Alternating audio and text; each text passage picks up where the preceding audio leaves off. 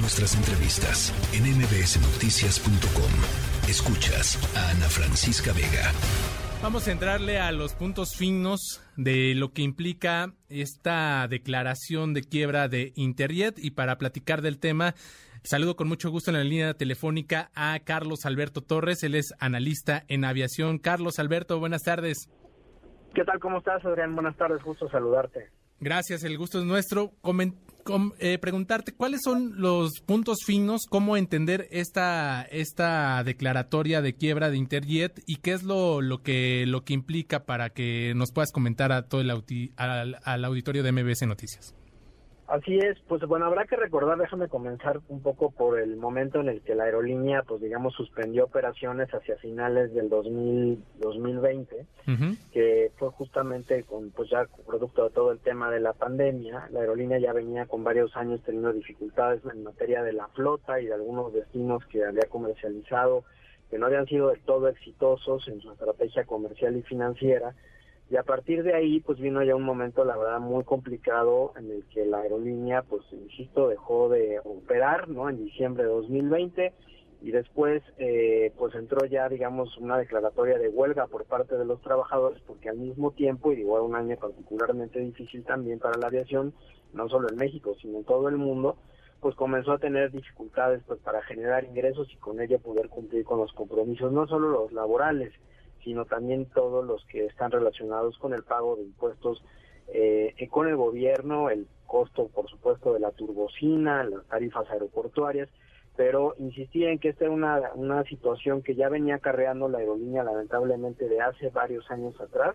particularmente con un tema de una decisión de flota que tomó, recordará a lo mejor alguien en el auditorio, unos aviones rusos que habían incorporado cerca de 23 equipos, habían integrado a su flota y que lamentablemente con el paso del tiempo pues el desgaste de estos aviones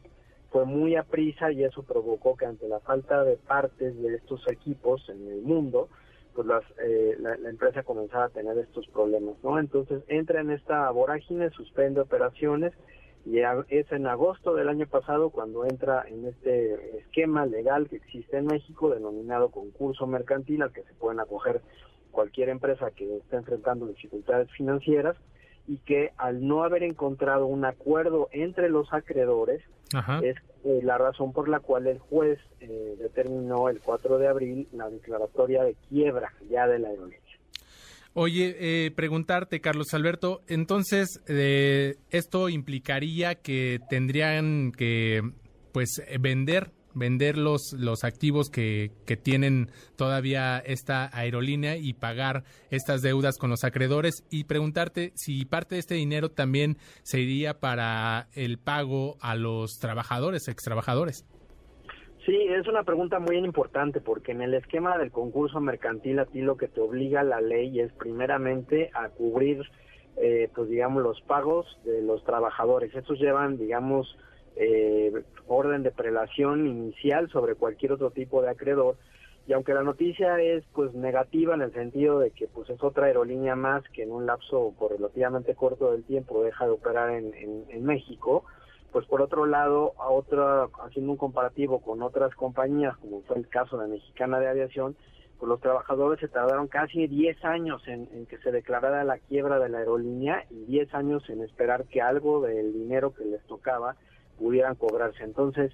desde ese punto de vista, el hecho de que se puedan ahora liquidar los bienes, los que le quedan a la aerolínea, y a partir de ello pagar a los trabajadores, te diría yo que en principio pues no es una mala noticia, para los trabajadores y pues eventualmente tampoco para los acreedores. Hay que señalar, e insisto en esto, pues que parte de los acreedores también son instituciones del gobierno que le cuestan impuestos a ustedes, a mí,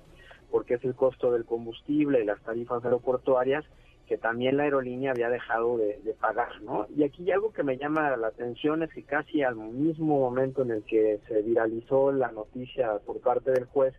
los dueños de Interjet, que es la familia del Valle, sacaron por ahí, habrá, seguramente lo habrán visto en redes sociales, pues un mensaje diciendo pues que todo esto era casi resultado de una equivocación y que la situación de la empresa la tenían prácticamente resuelta que la aerolínea va a volver a volar muy pronto, en fin, una serie de afirmaciones